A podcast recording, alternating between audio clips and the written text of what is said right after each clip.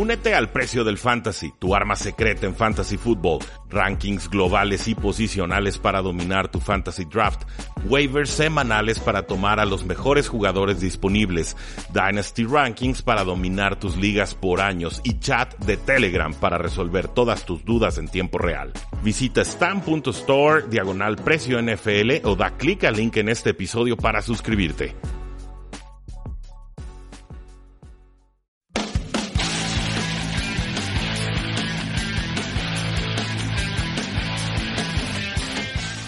Saludos a todos, bienvenidos a un programa más de Tres y Fuera, donde la NFL no termina y nosotros tampoco. Mi nombre es Rudy Jacinto, me encuentran en Twitter como arroba NFL y estamos grabando este programa desde la hermosa ciudad de Puerto Vallarta, disfrutando de un eh, calorcito invernal y un poco de playa con la familia y por eso tarda un poco más en subir este episodio. Pero ya saben, no escatimamos esfuerzos, lo importante es hacerles llegar todo lo mejor que sucedió en esta semana 16 de Acción NFL y lo hacemos con nuestro tradicional top 10. Así que este es el top 10 de la semana 16. Espero que lo disfruten.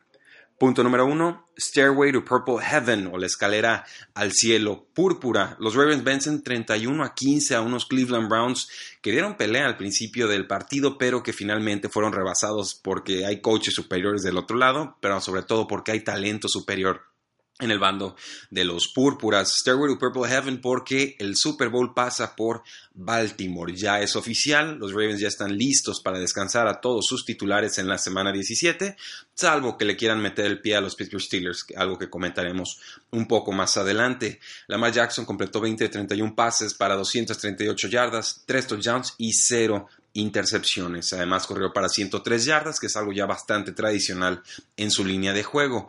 ¿Qué tenemos que vigilar con este equipo? Ojo, hay una lesión del corredor Mark Ingram y también hubo una lesión de Mark Andrews, el ala cerrada, en el cuarto cuarto. Van a tener por lo menos unas dos semanas y media para recuperarse. Creo que ambos estarán bien para que el primer duelo de postemporada, pero ciertamente es algo que tenemos que eh, vigilar. Así que punto número uno, Stairway to Purple Heaven. Y punto número dos es el corolario del punto número uno, Highway to Brown Hell o Avenida al Infierno Café. Ha sido una temporada muy complicada para los Cleveland Browns, lo saben ustedes, lo sé yo.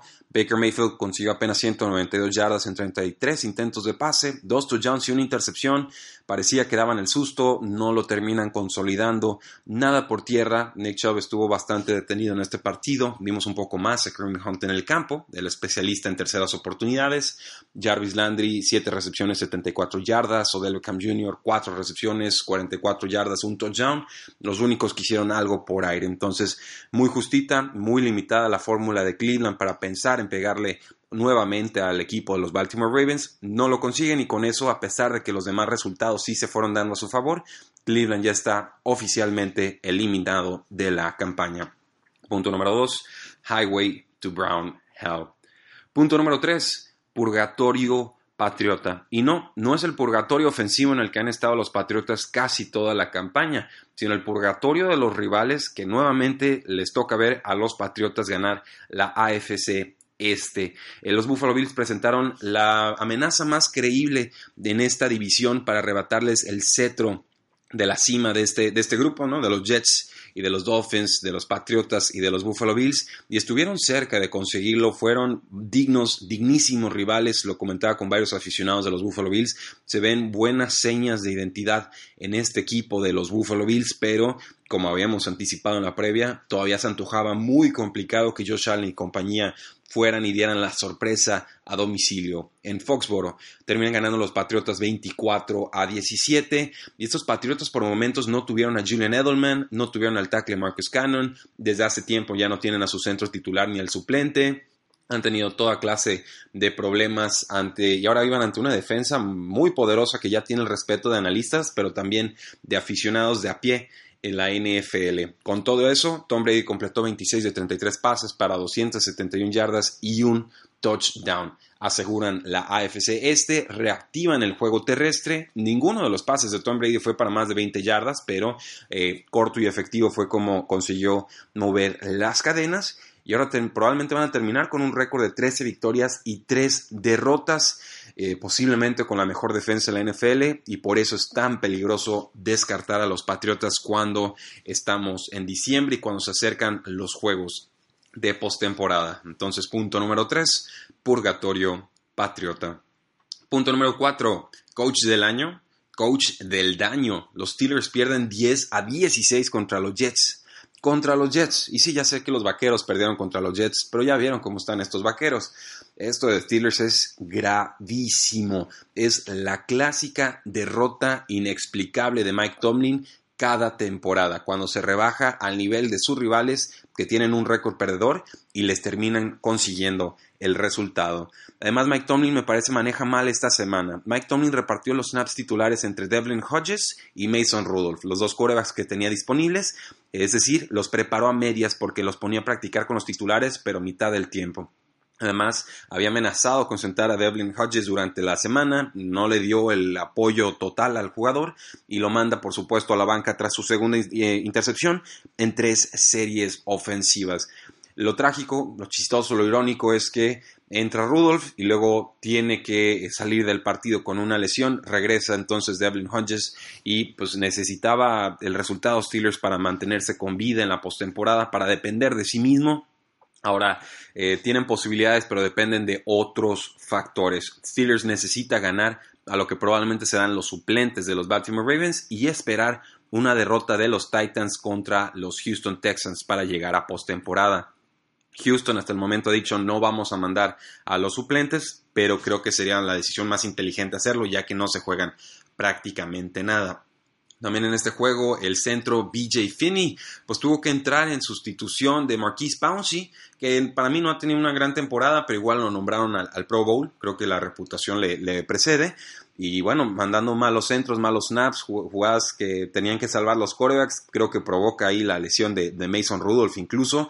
Eh, es el mismo que se, tardó en centrar la pelota hace algunas semanas, toda la ofensiva se estaba moviendo y el centro nunca mandó la, el, snap. Entonces es un jugador que parece no estar listo o concentrado para la NFL, pero lleva con el equipo desde el 2015, no seleccionado en el draft, es de Kansas State eh, y lleva por lo menos cuatro años ya con este equipo. Entonces son errores imperdonables que al parecer los Steelers no detectaron bien o resolvieron bien porque Pouncey era un jugador confiable.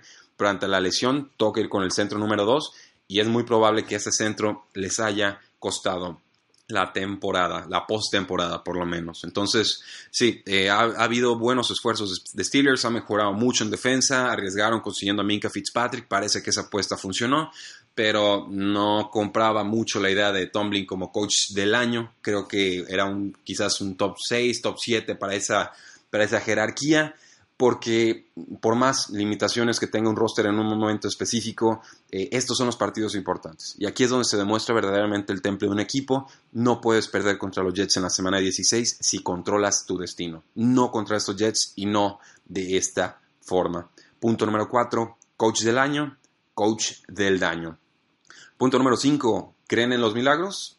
Raiders vence 24 a 17 a Los Ángeles Chargers. El pobre Melvin Gordon nos decía que pues anotaba y luego volteaba para levantar el ánimo de la afición en un partido en el que se supone eran locales y pues nadie le respondía porque todos los, los, que estaban en las gradas eran rivales. Entonces, último partido de los Chargers en ese fatídico estadio con capacidad para 30 mil personas. No sé cómo les vaya a ir en el nuevo estadio de los Rams. Espero que bien. Tengo mis severas dudas porque no parece haber una afición dispuesta a adoptar a estos eh, Chargers, a abrazarlos, a aceptarlos como tales, porque eh, pues no, no, han ni tenido temporadas ganadoras, ni es un equipo que despierte mucho cariño entre aficionados neutros, o sea, no hay un factor diferencial con Los Ángeles Chargers, no hay una razón fuerte actualmente para quererlos, más allá de que hubiera sido fan de los Chargers con anterioridad. Entonces, eso obviamente se sienta en el campo, lo sintió el jugador, no hay apoyo, todos sus juegos de locales son como visitantes y ahora pierden contra los Raiders. Unos Raiders, y aquí es donde viene el factor milagro,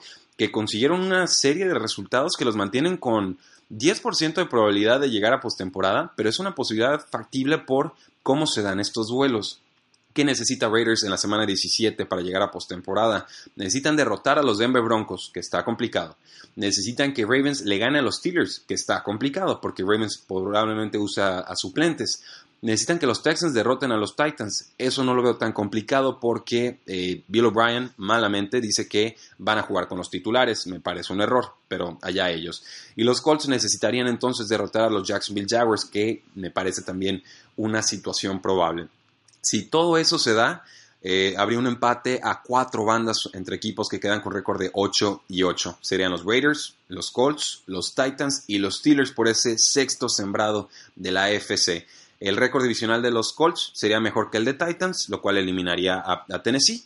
Pero los Colts eh, perdieron contra Steelers y contra Raiders, así que Indianapolis quedaría eliminado. Básicamente, en este escenario de 8 y 8, los rivales de la FC Sur se autodescartan y los Raiders tendrían un mejor eh, fuerza de calendario, lo que en inglés se llama Strength of Victory, que es el quinto criterio de desempate sobre los Pittsburgh Steelers. Así que si creen en los milagros, el primero de ellos ya se dio esta semana para los Oakland Raiders, pero necesitan un nuevo milagro en la semana 17 si es que quieren llegar a postemporada.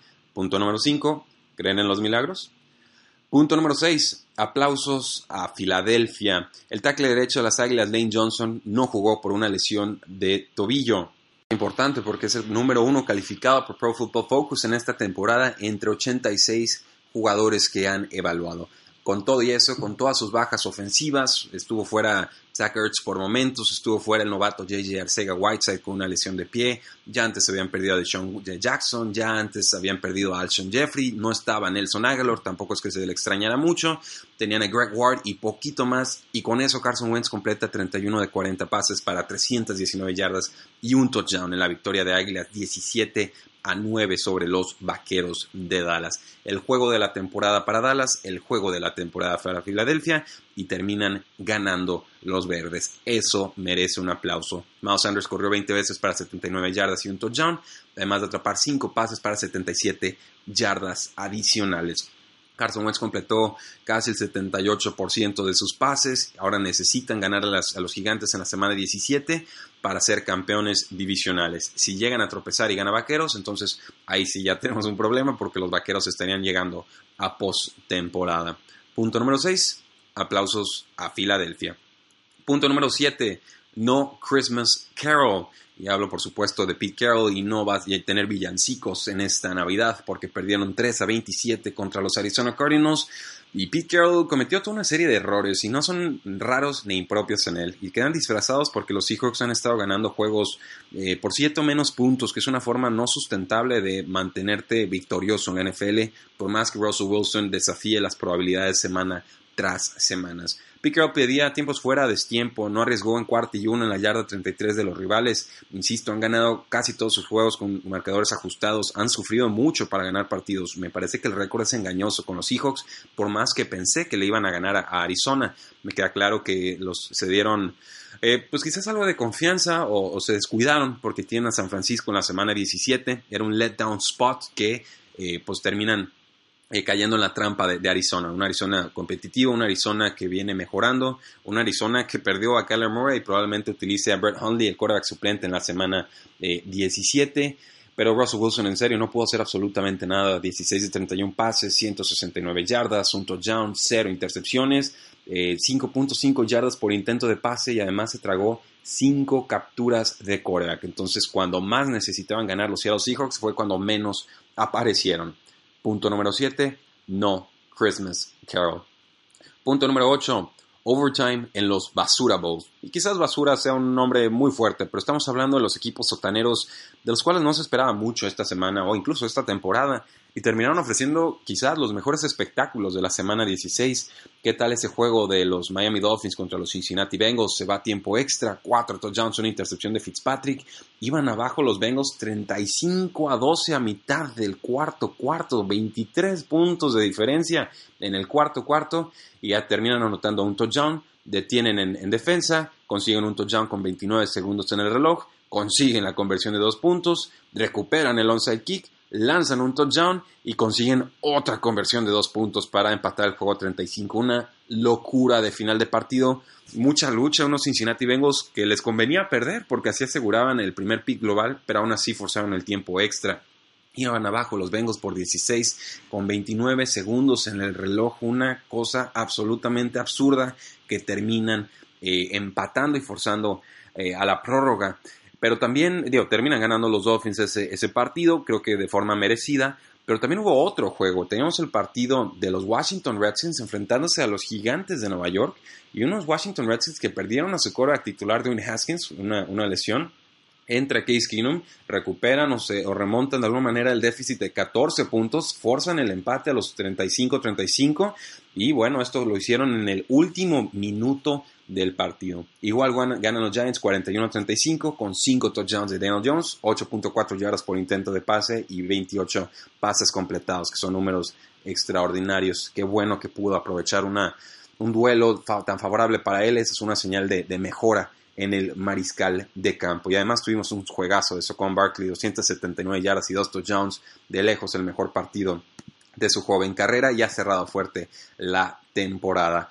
Entonces, sí, estos fueron partidos que no resolvían nada para postemporada, sí para efectos de draft, y aunque ambos se fueron eh, al tiempo extra, terminan ganando los favoritos en ambos duelos, y entonces terminamos con emociones y también eh, con Cincinnati en la primera posición y probablemente los Redskins en la segunda del draft. Así que punto número 8, overtime en los Basura Bowls. Punto número 9, refs are gonna ref. Los referees van a hacer lo que los referees siempre hacen. Ahí les va. Primera y 10 en la 38 de Titans van abajo por 3 puntos. Una recepción larga de Khalif Raymond es seguida por un golpe para mí ilegal a la cabeza del defensive back Chauncey Gardner Johnson. No se marca castigo en este juego de Saints contra Titans y en vez de tener un primero y 10 de Tennessee en la yarda 47 de los Saints, acabamos con una primera y 10 de Saints en la yarda 25 de Titans, porque hubo un regreso, por supuesto, del supuesto fumble. No era fumble, al jugador lo conmocionaron, el jugador se le desconectó el cerebro por el trancazo que le pusieron, ya venía agarrado por un defensa, le, entran con el contacto, me parece desleal, creo que era perfectamente sancionable y que es la clase de contactos que la NFL lleva por lo menos una década tratando de erradicar. Lo terrible aquí es que no se revisa, no sucede nada en específico, no se marca castigo, le respetan el fumble, se lo regresan al otro lado del campo y ahí rompen el partido y comprometen seriamente el futuro de los Tennessee Titans, porque una victoria aquí ya prácticamente les daba el pase a postemporada. Anotan los Saints en esa siguiente serie ofensiva y se acaba el partido. Me parece triste, creo que era un castigo y creo que es importante porque estamos hablando de la integridad física de los jugadores y la NFL ya no quiere ver estas imágenes retransmitidas en sus partidos. Así que punto número 9, refs are gonna ref. Y punto número 10, y aquí es donde siempre hago trampa, metemos a todos los playmakers de la semana, por lo menos a los playmakers o los jugadores estrellas que eh, destacaron esta semana, no todos, pero hay, unas actuaciones top 5 que sí son bastante dignas de comentar. Platicamos de Ryan Fitzpatrick, 419 yardas, 4 touchdowns. ¿Qué me dicen de Andy Dalton? Casi 400 yardas y 4 touchdowns. Matt Ryan con los Atlanta Falcons, 384 yardas y un touchdown. Daniel Jones de los Gigantes, 352 yardas y 5 touchdowns. Y también James Winston, que va por todos los récords buenos y malos sabidos y por haber.